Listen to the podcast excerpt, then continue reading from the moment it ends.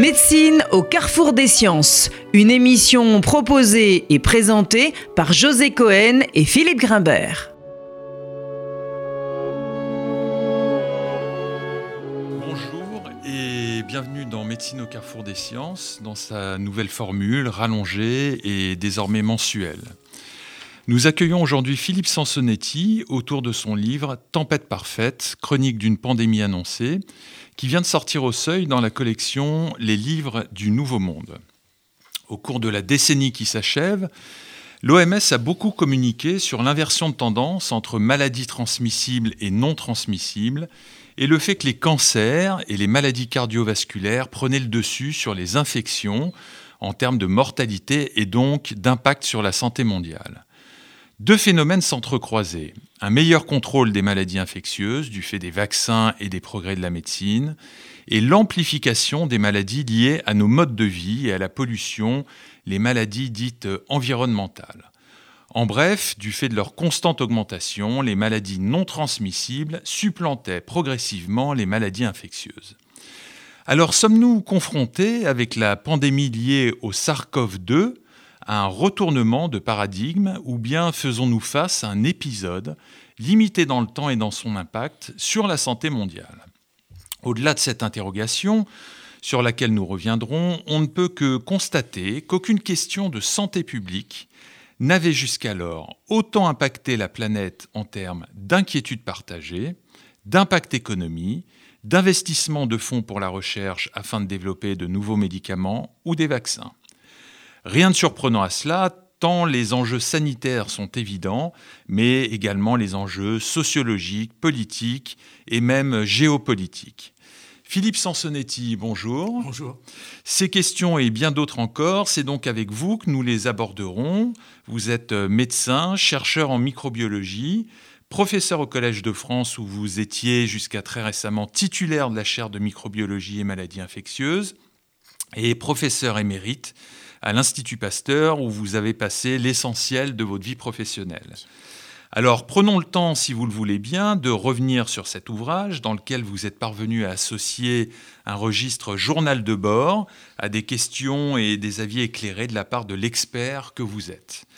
Mais avant tout, Philippe Sansonetti, peut-être pourriez-vous commencer par une description rapide de ce maintenant célèbre SARS-CoV-2, responsable du ou de la Covid-19 nom de la maladie qui lui est associé. Profitons donc d'un recul euh, d'une année maintenant pour faire un rapide état des lieux.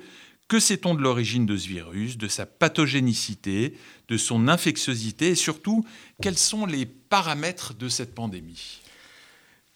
Quelle question euh, les, origines du virus, euh, ou en tout cas les origines de la transmission du saut d'espèces, sont pas encore très très claires. Les origines du virus, clairement, euh, c'est un virus, ce sont des virus qui sont extrêmement prévalents chez certaines populations de chauves-souris. Et comme les populations de chauves-souris sont très mélangées au sein de, leur gîte, le passage se fait, se fait assez rapidement. C'est un virus qui manifestement, le coronavirus, enfin c'est coronavirus bêta,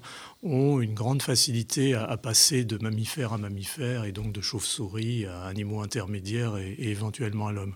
Ce qui est toujours pas très clair, c'est un, est-ce qu'il n'y a pas eu finalement une transmission directe de la chauve-souris à l'homme? Et deux, est-ce que euh, les conditions de ce passage d'espèces, de ce saut d'espèces, se sont faites, euh, comme on a voulu le dire au début, par un animal intermédiaire à l'occasion de marchés, de ventes clandestines euh, d'animaux sauvages?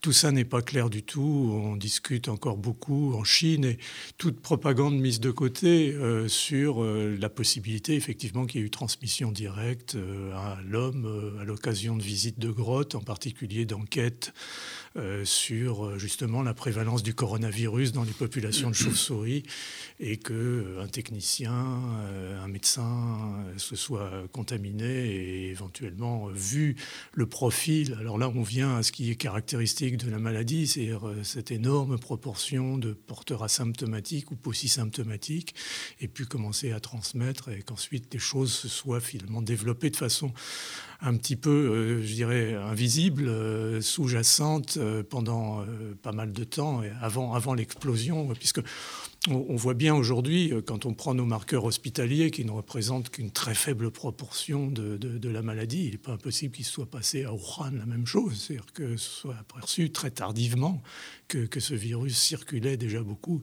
Donc il y a encore beaucoup, beaucoup d'inconnus. Il y a malheureusement aussi beaucoup de complotisme qui vient se, coller là-dessus et qui perturbe ou qui pollue un petit peu le débat. Euh, je pense que nos collègues chinois en particulier travaillent extrêmement sérieusement sur la compréhension euh, de, ce qui s'est passé, parce qu'au fond, ça, c'est sous-jacent à la possibilité de, ça, sera, ça, se reproduise. Hein. On en est quand même à notre troisième, euh, troisième épisode dramatique sous des formes différentes d'infection à coronavirus. Et mm-hmm. il est temps de s'occuper des coronavirus, ça c'est clair. Et alors donc en termes de, si vous pouvez revenir un peu en termes de transmission, revenir peut-être sur l'explication de ce fameux R0, puisqu'on en reparlera par la suite pour euh, euh, ce qui est euh, des vaccins, etc. Bien sûr. Non, ce qui est, ce qui est très particulier, on en discute souvent en, plaisantant, presque, étant donné que le sujet le, justifie avec Arnaud Fontanet, c'est-à-dire si si vous faites la une espèce de, grille de quel serait le, virus pandémique parfait, vous tombez très vite pas très loin du coronavirus, euh, du SARS-CoV-2. Euh, parce que le SARS-CoV-1 ou le MERS, les deux épisodes précédents, euh, n'avaient pas ce côté d'hypertransmissibilité lié surtout au fait que la plupart des, gens sont porteurs asymptomatiques. Oui, une transmissibilité silencieuse en quelque sorte. Complètement silencieuse. Alors que le SARS Hein, le premier, le SRAS de 2003, euh, les patients étaient contagieux vraiment un peu comme pour la grippe, c'est-à-dire qu'ils étaient contagieux au, pic de la maladie, au pic des symptômes. Donc à un moment, ils étaient isolés chez eux, sous la couette ou à l'hôpital, puisque les formes étaient, dramatiques. Et au fond, très rapidement, les formes secondaires, c'était des formes nosocomiales pour, le SRAS et pour le MERS dans la péninsule arabique. Donc très vite, la, maladie s'est un peu concentrée sur elle-même et il n'y a pas eu cet effet de multiplication, de démultiplication. Donc le R0 euh, était plutôt plus faible, euh, c'est-à-dire le taux de reproduction, la capacité de contamination, que ne l'a été et que n'apparaît euh, l'être le, SARS-CoV-2 maintenant, du fait justement de ce caractère silencieux de la, transmission.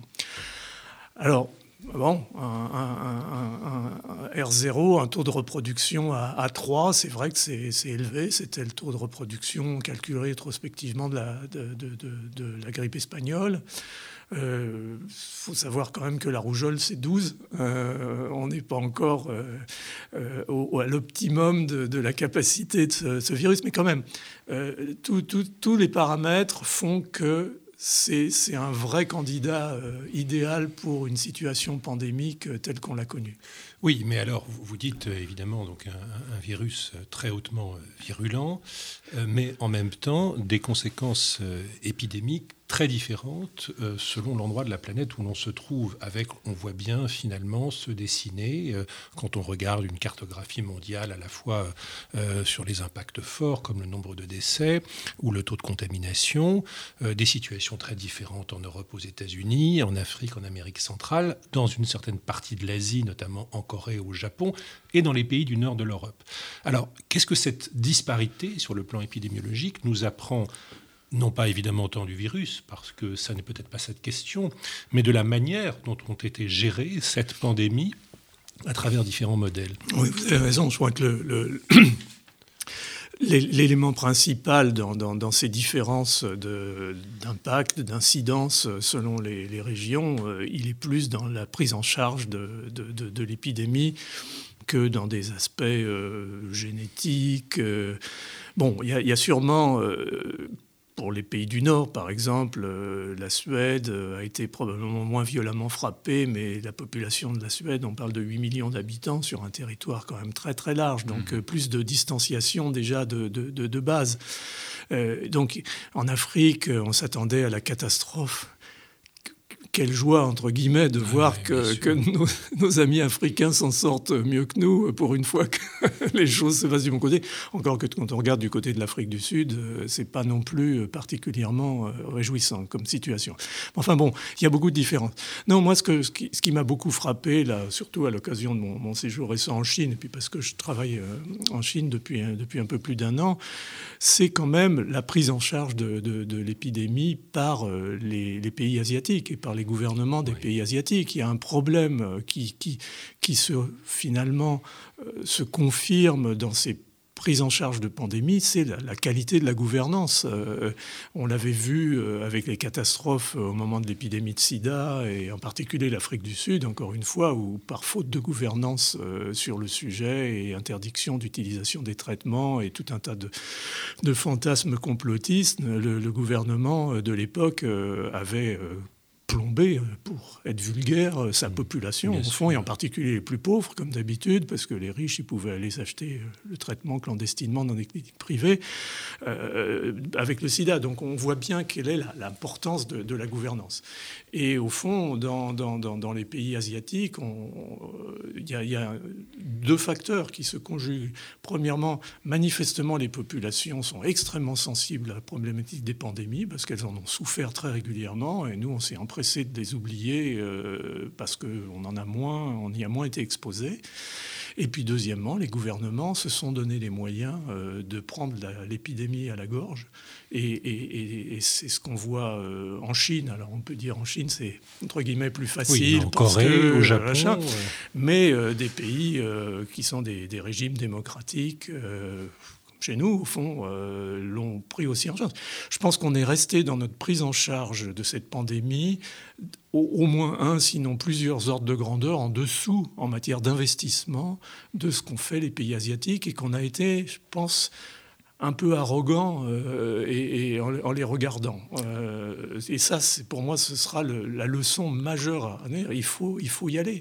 Il faut, des moyens humains, il faut des volontaires on, a, fait trop dans, le confinement, cachez-vous, on n'a pas fait assez dans... Euh, c'est une aventure formidable, c'est une aventure citoyenne. On y va, on prend cette épidémie à la gorge, on, se, mobilise, on, va dans les quartiers.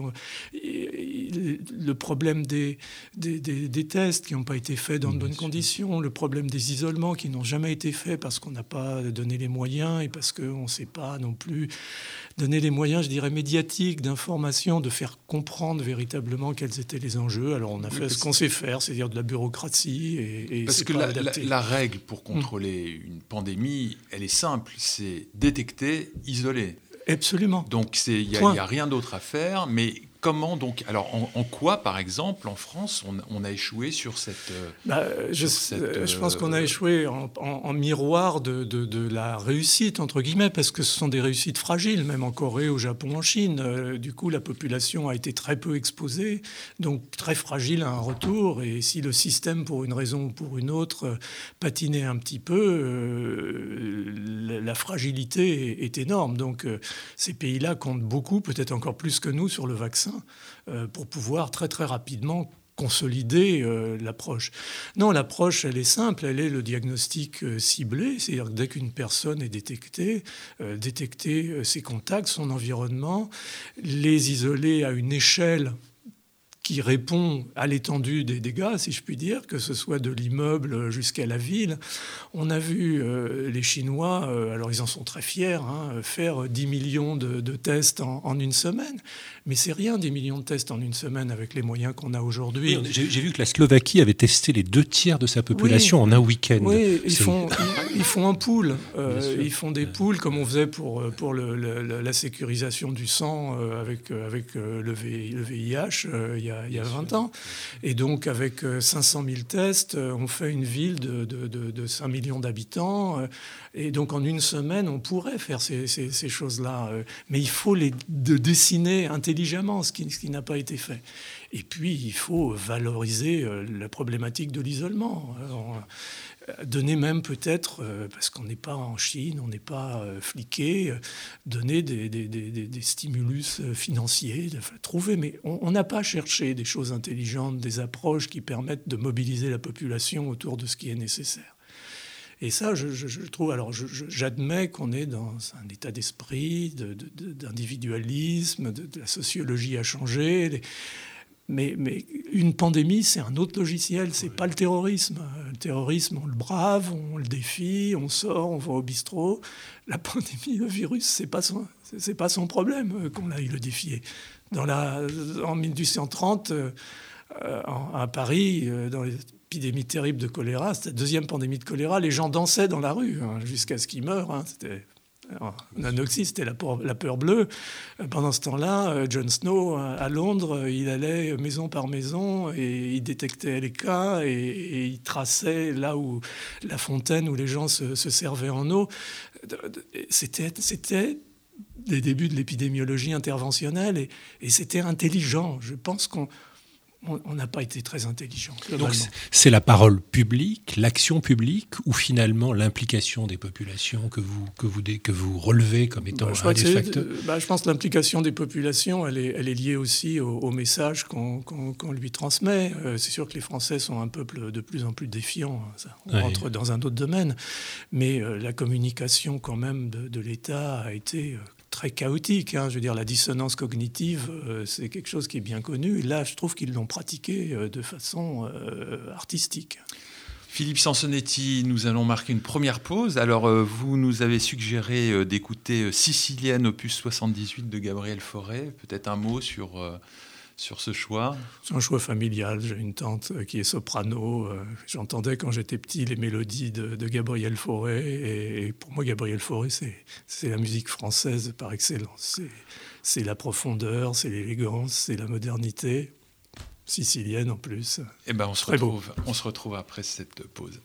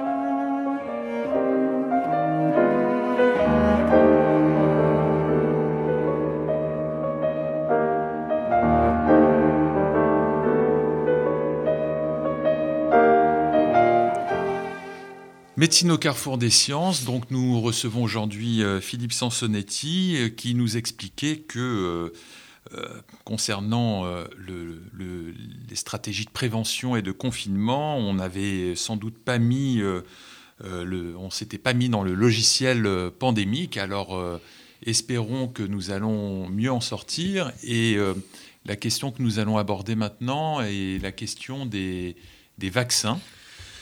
En effet, nous sommes engagés dans une course inédite pour la mise au point d'un euh, d'une vaccination qui devra répondre à plusieurs impératifs. Évidemment, d'abord son, son, efficacité et deuxièmement sa possibilité et, ses modalités d'utilisation.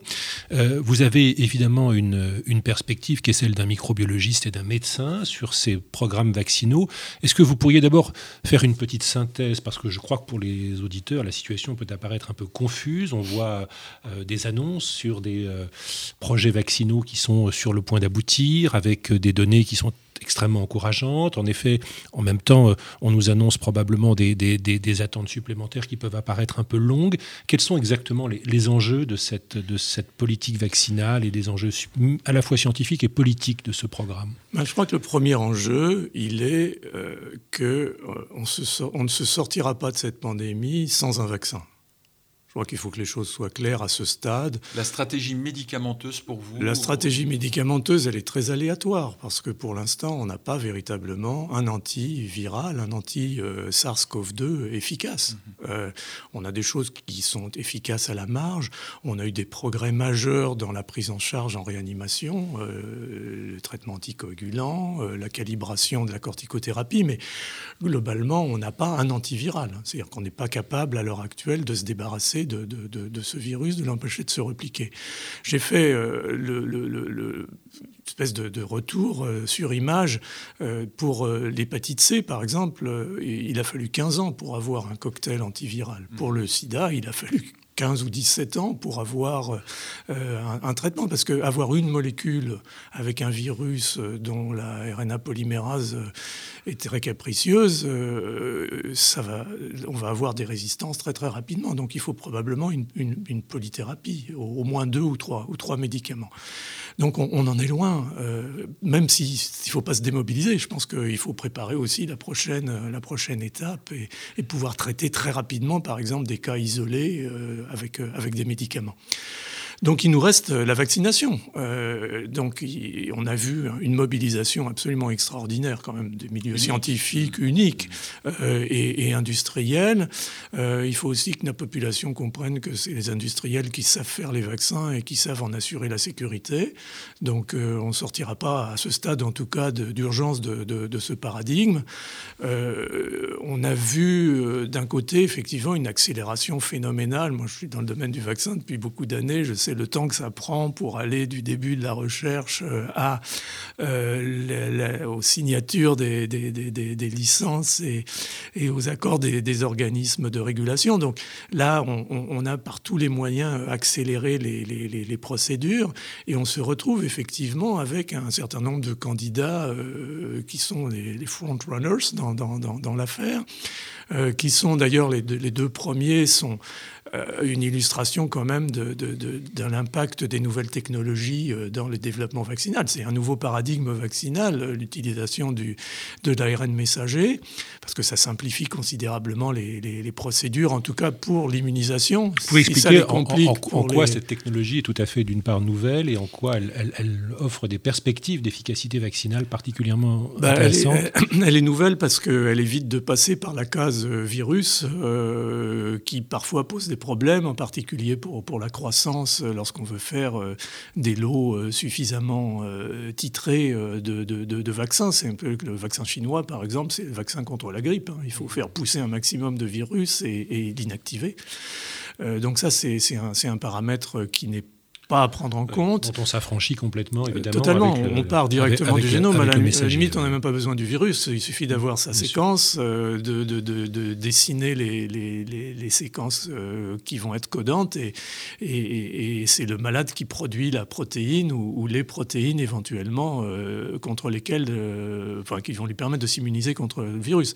Donc c'est une espèce de court-circuit absolument génial par rapport à, à la fabrication classique des, vaccins à la Pasteur ou, à la Génère. Donc ça, c'est un, un, progrès euh, énorme. Le seule question, euh, c'était jusqu'à présent, ces vaccins n'ont pas vraiment fait la preuve d'une efficacité euh, particulière chez l'homme. Ça a été utilisé. Ça marche très bien chez la souris.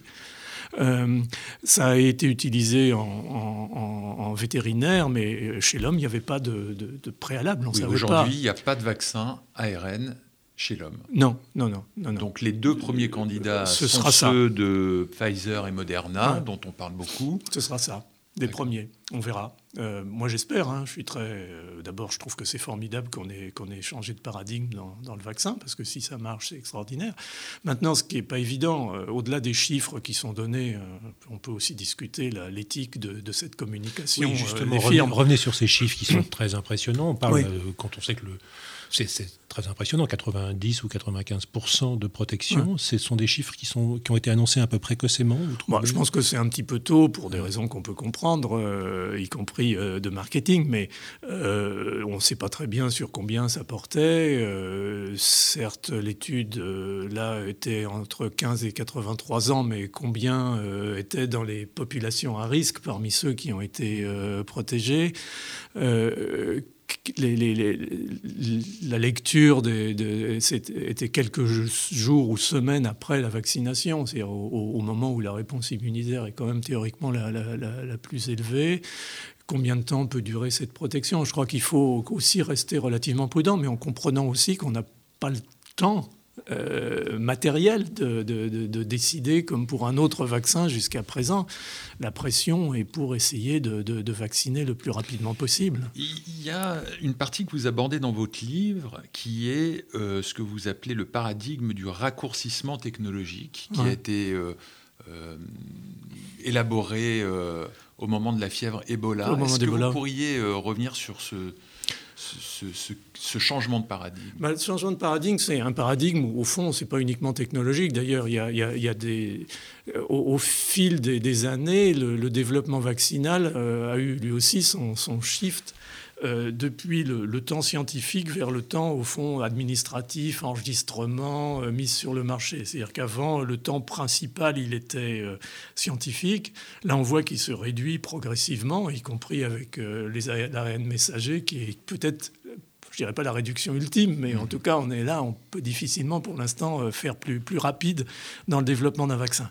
Donc là, les, les, les, les, temps scientifiques se sont considérablement réduits. Regardez, six mois. Enfin, quand même extraordinaire.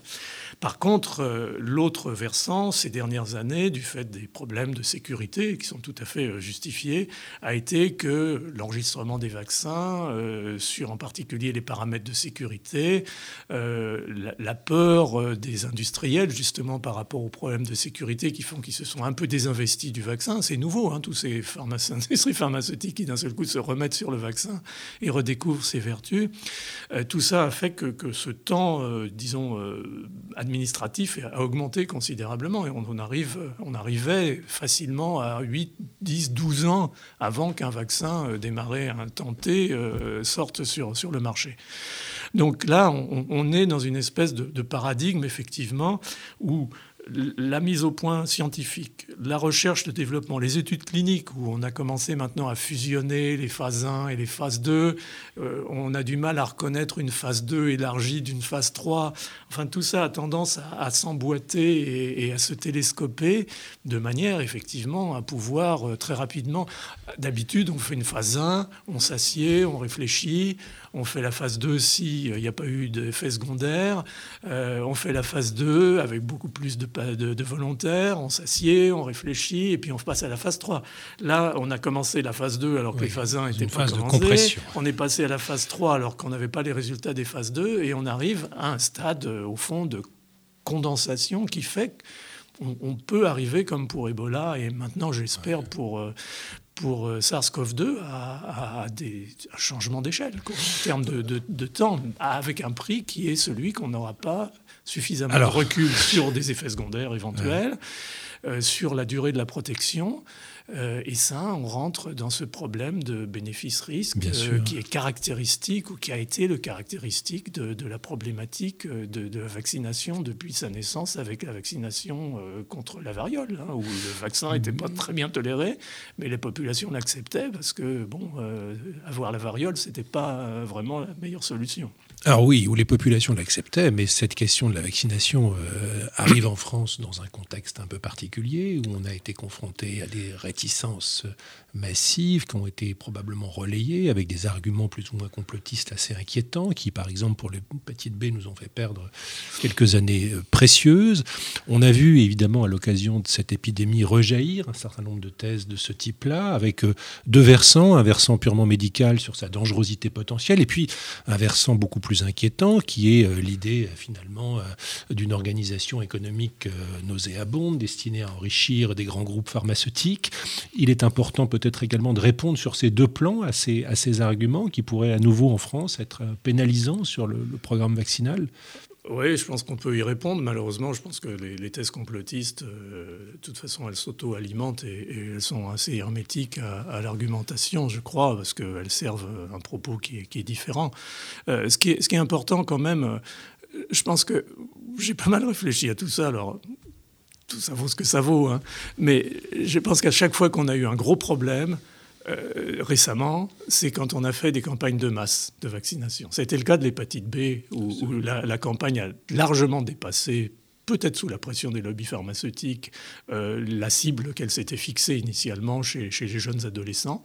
Et on s'est retrouvé avec ces problèmes de, finalement, de, corrélation avec la sclérose en plaques qui arrivait dans cette même période. Donc je crois qu'il y a dans la vaccination de masse un, risque effectivement de, perception négative par la population. H1N1, 2009, dramatique. Je veux dire, 10% de la population vaccinée.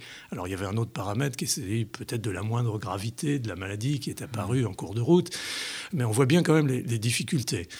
Là, certes, la population, effectivement, euh, a cette arrière-pensée, ou une partie de la population. Je pense que tout va se jouer et c'est là que je suis inquiet, parce que quand je vois la façon dont le déconfinement a été géré, je commence à m'inquiéter sur la façon dont la vaccination sera, gérée. Alors je vois des documents, euh, la haute autorité de santé vient de, mettre, de soumettre un, document qui, je trouve, est remarquable, euh, qui tient compte effectivement des leçons du passé, et en particulier des, erreurs euh, ou des, mauvaises perceptions de ces campagnes de vaccination de masse, la nécessité que tout le personnel de santé soit impliqué dans la vaccination. Parce qu'au fond, quand vous regardez les parents, au moment de vacciner leurs enfants, c'est peut-être pas tout à fait la même situation. A une étude de Santé publique France euh, il y a 3 ou 4 ans qui montrait que 96% des parents faisaient confiance à leur médecin alors pédiatre. Donc il faut absolument impliquer l'ensemble du tissu médical dans cette campagne de vaccination. Il ne faut pas faire un truc militaire euh, avec euh, des files d'attente euh, devant les gymnases. Il, faut être intelligent. Alors, par rapport aux chances de succès de ces vaccins, il y a une notion quand même qui est importante. On dit que c'est un, virus qui mute quand même considérablement. Euh, aujourd'hui, euh, sur la planète, il y a à peu près 50 millions de personnes qui sont euh, contaminées, donc 50 millions de chances pour le virus de muter et donc pour le vaccin de, se rendre inefficace. Comment on arrive à, mesurer ces deux paramètres en parallèle ou à les anticiper? Y a, À mon avis, il y a deux problèmes avec ce vaccin. Il y a celui-là, qui est celui de, la possibilité de mutation du, du, virus bah, disons qu'on va faire avec, hein, parce que euh, de toute façon, on n'a pas le choix. Pour l'instant, il a moins muté, semble-t-il, euh, en termes d'impact. il mute de toute façon régulièrement. Hein. Il, y a eu déjà, euh, il a déjà subi plus d'un millier de mutations sans qu'il y ait un impact phénotypique, comme on dit, sans que ça change particulièrement son comportement. Peut-être il est arrivé à un tel degré de perfection maintenant que toute mutation risque plutôt de, le faire basculer du mauvais côté et de le faire disparaître. Donc. C'est ma version optimiste de la génétique évolutive. Euh, mais bon, il faut bien un peu d'optimisme quand même. Non, mais ce que je veux dire, c'est que euh, tout, tout, tout micro-organisme à des degrés différents peut muter. On a vu pour le vaccin pneumocoque, on a commencé avec 7 euh, valences, 7 sérotypes, on est passé à 13, on est maintenant à 23. Ça, on sait faire. Enfin, l'industrie pharmaceutique sait faire ces choses-là et sait modifier les vaccins. Une fois que le process est, en cours et, validé, on, peut, on peut, on peut s'arranger. Je crois qu'il ne faut pas trop chercher non plus systématiquement le, côté sombre des choses. Non, moi, ce qui me préoccupe plus, c'est et j'aimerais qu'on essaye de l'expliquer, c'est euh, cet équilibre entre la protection individuelle qu'on veut appliquer, par exemple, au personnel de santé, aux personnes fragiles, aux personnes âgées. Euh, ça, c'est une logique. Peut-être c'est la bonne logique dans cette maladie, parce qu'au fond, il y a très peu de cas graves et on peut se payer le luxe, si je puis dire, d'être malade euh, sans, sans, avoir de, symptômes graves. dire en, ne, vaccinant que les populations à risque. Vaccinant que les populations à risque. Inversement, est-ce qu'on joue plutôt la carte de, de l'immunité de groupe, c'est-à-dire est-ce qu'on joue la carte d'arrêter la circulation du virus? Et je ne suis pas sûr que les vaccins actuels arrêtent la circulation du virus, parce que l'arrêt de la circulation du virus, elle doit se faire au, site de replication majeur qui est le, initial, qui est la, mhm. muqueuse. Et je ne sais pas quelle sera la connexion entre cette vaccination systémique et, et l'immunité euh, muqueuse locale. On pourrait réfléchir et dire, au fond, où est-ce qu'il se transmet le virus? Chez les jeunes. Euh, on l'a vu là en particulier maintenant que la maladie se chronicise, les personnes âgées, les personnes fragiles, elles ont appris à se cacher ou à se protéger en tout cas. Et puis il y a toute une fraction euh, qu'on attendait un petit peu quand même, euh, qui est un peu inconsciente de ça. Pourquoi pas les vacciner eux? Pourquoi pas bloquer la circulation du virus dans cette population-là? Je veux dire, comment peut-on fixer les urgences? Je pense que personnel médical ne se discutera pas dans les urgences vaccinales, mais euh, je crois qu'il y a encore une réflexion à, pousser sur à la fois la nature du vaccin. Je pense qu'il faudra peut-être utiliser plusieurs vaccins pour plusieurs objectifs et euh, ce qu'on veut véritablement attendre de ce vaccin. Nous, allons, nous allons y revenir dans la, dans la dernière partie de cette émission. Donc votre deuxième choix musical, Cavatina, Stanley Meyers, ah, ça, c'est parce que j'ai une grande passion pour la, musique euh, de cinéma. Pour, je trouve que les, auteurs de, de, musique de film sont un petit peu considérés comme des, compositeurs de, cinéma. Quand vous écoutez Nino Rota, quand vous écoutez Georges Delerue, quand vous écoutez Francis Lay, quand vous écoutez Michel Legrand, je, je, suis en campagne contre ça. Suis bien avec Et puis il y a un souvenir personnel, c'est la cavatine de Stanley Meyers, c'est Voyage au bout de l'enfer eh c'est le dernier film que j'ai vu avant de partir en postdoc euh, avec mon, mon épouse, avant qu'on parte aux États-Unis.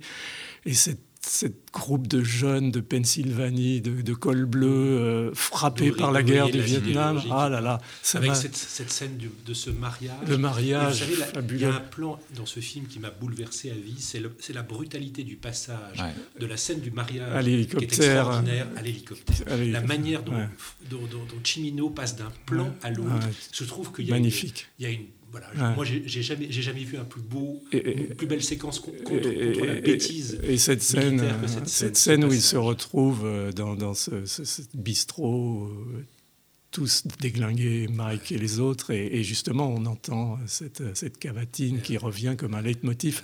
Donc c'est un grand souvenir ça. Peut-être que nous ferons la dernière partie de cette émission sur l'analyse de ce film. Oh, je crois qu'on est tous d'accord. Quelle merveille. Quand je pense que Chimino a été taxé de je ne sais quoi oh, bah, à la suite de ce film de racisme anti-asiatique, c'est tellement les intellos, les intellos français. Parce que ce film est une apologie de la, au contraire de l'humanité.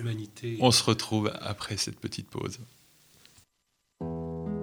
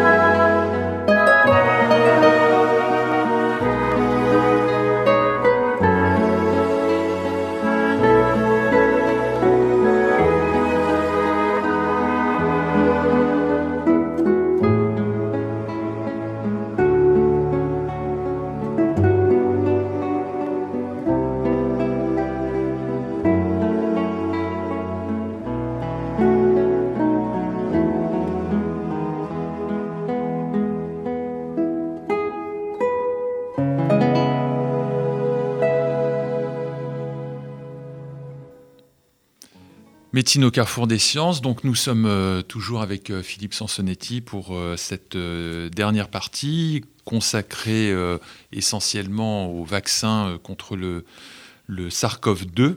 Alors peut-être qu'il est important de remettre dans la discussion les acteurs essentiels, vous avez commencé à le faire, du développement des vaccins. Donc l'industrie pharmaceutique, les big pharma, les petites start-up, parce que quand même ce qu'on voit là notamment dans les euh, vaccins ARN, c'est-à-dire que ce sont des associations entre des startups qui développent des nouveaux outils technologiques et la Big Pharma qui arrive avec toute sa capacité de production à large échelle et son expertise dans le développement des vaccins. Les fondations aussi ont, beaucoup euh, euh, participé ou participent d'une façon générale beaucoup au développement de, ce vaccin précisément. Et puis les États les États. On a vu que les États-Unis, par exemple, ont investi des sommes colossales, notamment auprès de la société Moderna, pour euh, développer. Donc, est-ce que vous pouvez un peu commenter cette articulation? Oui, voilà, c'est ce que j'allais vous dire. C'est une articulation complexe euh, qui, caractérise aussi ce, nouveau paradigme de vaccination. Euh, il est clair que l'industrie pharmaceutique s'était beaucoup désinvestie euh, du domaine des vaccins euh, ces dernières années, et donc, faute de moyens, je dirais, de recherche académique ou de type académique, elle, a dû le plus souvent recourir au modèle d'absorption de, de, start-up qui sont sur un modèle beaucoup plus dynamique et, et beaucoup plus créatif en termes de, recherche académique, d'où le fait que c'est systèmes de vaccination ARN messager, par exemple, sont, sortis de, de, start-up. Ça, c'est le premier, le premier sujet. Euh, c'est le sujet, disons, de la, création du, vaccin. Après, effectivement, il y a, le sujet de, comment soutient-on ce développement et, comment soutient-on surtout l'accès euh, au vaccin de, l'ensemble de la population de la planète, parce que ça ne peut pas être on a un article qui va sortir de réflexion dans Embo Journal sur euh, euh, vaccin pour les riches, point d'interrogation. Euh, il faut que ce soit un vaccin pour toute la planète, pour des raisons à la fois d'équité, d'humanité, mais aussi pour des raisons d'objectifs d'éradication euh, de ce virus, parce que ce virus ne va pas disparaître tout seul, il ne faut pas rêver. Donc euh, on ne peut pas laisser des poches euh, entières sur la planète se battre avec ce virus et, d'autres protéger, ce serait un modèle beaucoup trop, trop, beaucoup trop instable. Et c'est là effectivement que se sont développés, c'est pas nouveau quand même, les, ces nouveaux paradigmes de push and pull, c'est-à-dire euh, on, donne des, sous pour, euh, pour, pour la recherche d'un côté, on pousse le système, et puis on, le tire en, facilitant euh, le fait que les États puissent investir et, tirer le, développement vaccinal. Et là, effectivement, tout le monde s'y met. Privé, euh, l'industrie pharmaceutique, qui joue aussi sur, sur les prix en fonction des, des, régions euh, du monde, en fonction des, des, systèmes sanitaires. Avec des engagements aussi, on entend, de production à bas prix. Des engagements de euh, production. À prix, coûtant, oui. À prix coûtant, oui, il bah, faut dire le prix coûtant peut, peut, Oui, alors ça dépend à qui on s'adresse. Je pense que moi, ça ne me pose pas de problème de payer plus cher mes vaccins que, que mes collègues au Burkina Faso. Ou, bon, voilà, c'est un petit peu normal, cette équité, il faut bien trouver les outils. Et puis effectivement, les grandes fondations qui, jouent dans ces partenariats privés à fond, euh, bon, on peut les citer, hein, la fondation Bill et Melinda Gates qui a largement investi euh, dans, ce domaine. on lui reproche d'avoir investi ce domaine, ce qui est bon un petit peu là aussi complotiste, mais pas complètement faux faut penser quand même que le budget annuel de la Fondation Bill et Melinda Gates, maintenant, est probablement un petit peu supérieur à celui de l'OMS. Donc, il y, a, quand même une espèce de, privatisation de la, santé internationale qui peut, euh, quelque part, inquiéter euh, ceux qui ont la fibre un tout petit peu complotiste. Mais moi, je le comprends en même temps je vois bien les, bénéfices. Euh, comment pour euh, on développe un vaccin contre la dysenterie bacillaire chez l'enfant. L'industrie pharmaceutique n'est pas intéressée parce que c'est pas un marché, c'est un marché pour les pays pauvres. Il n'y a pas possibilité de se rattraper euh, dans, les pays industrialisés. Si on n'avait pas eu la fondation Bill et Melinda Gates, le, vaccin ne serait pas en phase 2 élargi en Afrique. Bon, voilà. Il y a, donc c'est comme vous disiez, cet emboîtage de, différents systèmes qui, crée le, paradigme et qui lui donne sa dynamique quelque part. Euh, jusqu'à présent, malheureusement, euh, les choses échouaient assez rapidement et le taux d'attrition était énorme, essentiellement faute de moyens pour aller jusqu'en phase 3. La partie académique et, et les essais de phase 1, un essai de phase 1 quand même, c'est 100 personnes éventuellement. Donc un essai de phase 1, on, teste la toxicité. On, voilà, on cherche les effets euh, mmh. secondaires mmh. Euh, immédiats, ce qu'on appelle les, sentinelles. Mmh. Et puis on, cherche déjà aussi quand même euh, des, éléments, des paramètres d'immunogénicité, qui est quand même des anticorps, des réponses cellulaires éventuellement il faut compter 2,5 millions et demi, 3 millions d'euros. C'est quand même déjà une petite somme. Et, quand vous passez euh, à la phase 2 élargie, euh, surtout euh, éventuellement en pays d'endémie où il faut des infrastructures, une logistique supplémentaire, vous êtes à 5 ou 6 millions d'euros. Et une phase 3, c'est énorme. Je veux dire, le développement du vaccin rotavirus a été avec 65 000 volontaires il y a une quinzaine d'années. C'était déjà quelque chose comme 150 millions de dollars. Euh, c'est des grosses sommes hein, euh, qui, sont impliquées. Donc il y, a, une nécessité effectivement de cofinancement euh, qui, qui, devient évidente. Pour Ebola, ça a été un petit peu ce qui s'est passé. Alors c'était à une petite échelle. On peut se poser la question aussi de savoir si on l'aurait fait, si ça n'avait pas menacé les pays riches, mais ça c'est un autre sujet. Euh, mais voilà, je pense qu'il faut absolument qu'on consolide tous ces paradigmes parce que des, malheureusement des pandémies comme ça, on en aura d'autres. Alors je ne dis pas qu'on en aura tous les ans, heureusement, mais regardez celle-là, euh, combien de temps on va vivre avec et, mhm. et combien d'années on va payer les conséquences de cette pandémie. C'est quand même des accidents, des trous d'air majeurs dans, à la fois la santé et l'économie de la planète. Alors on entend aussi que euh, l'État investit, achète déjà des vaccins depuis plusieurs mois, des vaccins qui n'existent pas d'ailleurs. Est-ce que vous pouvez nous éclairer un peu sur euh, ce type de fonctionnement? Comment sont choisis ces investissements, ces achats, en fonction de quels paramètres? Il y a le comité vaccin Covid-19. présidé par Marie-Paul Kenny. Peut-être, est-ce que vous pourriez nous... Bah, je, pense, que vous avez la réponse dans votre, question. On est obligé de, faire des, paris, euh, et je pense qu'il y a un peu de surenchère à l'heure actuelle, et éventuellement de, surenchère euh, par rapport euh, aux vaccins eux-mêmes. C'est-à-dire, je pense qu'il faudrait peut-être commencer à prévoir aussi de, préempter plusieurs vaccins, peut-être des vaccins complémentaires dans leur dans, leur mode d'action. On parlait éventuellement de vaccins muqueux tout à l'heure, ou choses comme ça. Tout ça est à réfléchir. Qu'est-ce que vous pouvez faire d'autre que demander euh, l'avis des meilleurs experts de la vaccination? Marie-Paul Kenny est une des grandes expertes. Elle a été euh, responsable de, l'innovation euh, vaccinale à l'Organisation mondiale de la santé.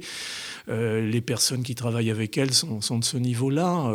et bon, encore une fois, c'est toute la problématique de l'expertise scientifique sur laquelle peuvent se reposer euh, les États ou, les décisionnaires, il y a une marge d'erreur qui est, qui est très importante parce qu'effectivement, on ne sait pas encore si ces vaccins seront véritablement, en tout cas les, les frontrunners dont on parlait tout à mm. l'heure, seront véritablement les ou le vaccin euh, qui sera euh, finalement utilisé dans, dans, dans le traitement.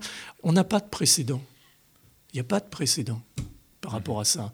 Pour H1N1, il y avait c'était moins, difficile parce qu'il y avait déjà l'expertise de mettre au point un vaccin contre la grippe. Hein. Les industriels le font tous les ans, il n'y avait pas trop de difficultés. Mais là, on, est, on est, vraiment, euh, on, découvre au fur et à mesure.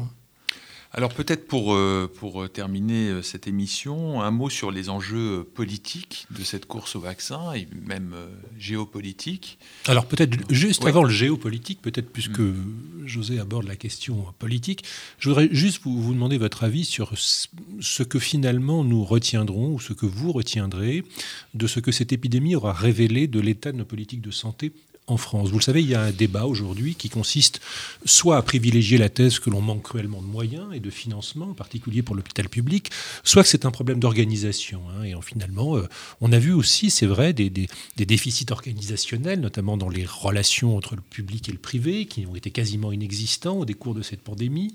Euh, quelle est votre, analyse, vous, sur ce, sur ce débat? Est-ce que révèle cette épidémie de cette de cet enjeu majeur que représente pour nous la, la, la, question des politiques de santé en France Je pense que, bon, comme vous pensez sans doute, cette pandémie a révélé des, des fractures, des faiblesses, des, des, maillons faibles de chaîne euh, avec une, une, une, efficacité redoutable. Peut-être, euh, si on veut être optimiste, c'est bien parce que ça nous a permis d'apprendre. Euh, je pense qu'effectivement, tout ce qui concerne l'hôpital et, et, la remise sur pied de l'hôpital et la revalorisation des carrières hospitalières, infirmières et de soignantes, tout ça, c'est indispensable et c'est sur la table. Et puis la et protection des personnels hospitaliers, ce que vous évoquez dans votre, ouais. dans votre livre, qui a été un moment très Difficile, compliqué à gérer. Mais ça, on, on, au fond, ça, je pense que l'État sait faire. Moi, ce qui me préoccupe beaucoup, c'est le chantier énorme de la médecine préventive. C'est ce que je dis à la fin de mon livre, parce que c'est bien de restructurer l'hôpital, de le réorganiser, de lui donner des moyens. Qui, qui, dirait le contraire? Mais il faut le protéger en amont. Et je trouve que la protection d'amont est très insuffisante. Je trouve que notre, notre médecine préventive est, en France, s'est détériorée euh, ces dernières années, euh, sans parler de la médecine scolaire, de la médecine du travail. Euh, on n'a pas cette culture de la prévention. On admire euh, le transfert des malades de réanimation en TGV, mais on n'a pas valorisé le, le travail euh, finalement des épidémiologistes, des gens qui vont sur le terrain, qui vont essayer de comprendre. On a manqué de modèles, on prend des décisions, euh, on ferme les euh, on ouvre euh, je ne sais quel autre commerce. Rien on n'a pas de modèle. Rien n'est évalué, absolument. On n'a pas de modèle, on ne sait pas si ça se transmet dans ces. Il y avait des travaux à faire, on les a pas fait. Tout ça parce qu'on n'a pas suffisamment à la fois de culture et de moyens. Moi, je, ce que je dis avec force, mais je ne sais pas si ça peut être entendu en ce moment, c'est qu'il faut aussi que l'Académie réaccapare la, santé publique. Santé publique France, c'est magnifique, les gens sont, très dévoués et ils font leur travail, mais il faut, mettre, faut planter Santé publique France dans un grand campus universitaire, il faut leur mettre autour des mathématiciens, des biologistes. Des...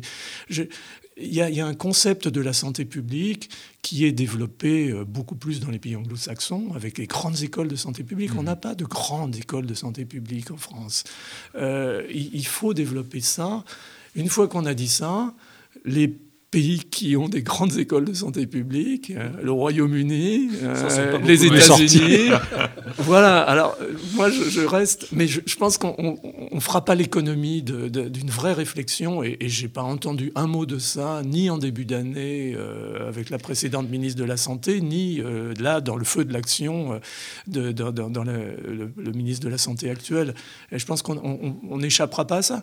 Et, et si on avait investi 30 milliards dans, la prévention, en mobilisant des équipes, les moyens, la logistique nécessaire euh, pour faire un peu à l'asiatique, euh, on n'aurait pas à les dépenser en, chômage partiel et, les, centaines ou milliards de dollars que va nous coûter cette épidémie qu'on a subie et qu'on n'a pas, véritablement euh, prévenu. Euh, je crois qu'il y a des, des, leçons euh, fondamentales hein, à, tirer de, de, tout ça, y compris par rapport à l'organisation et à l'équilibre de, de, notre médecine.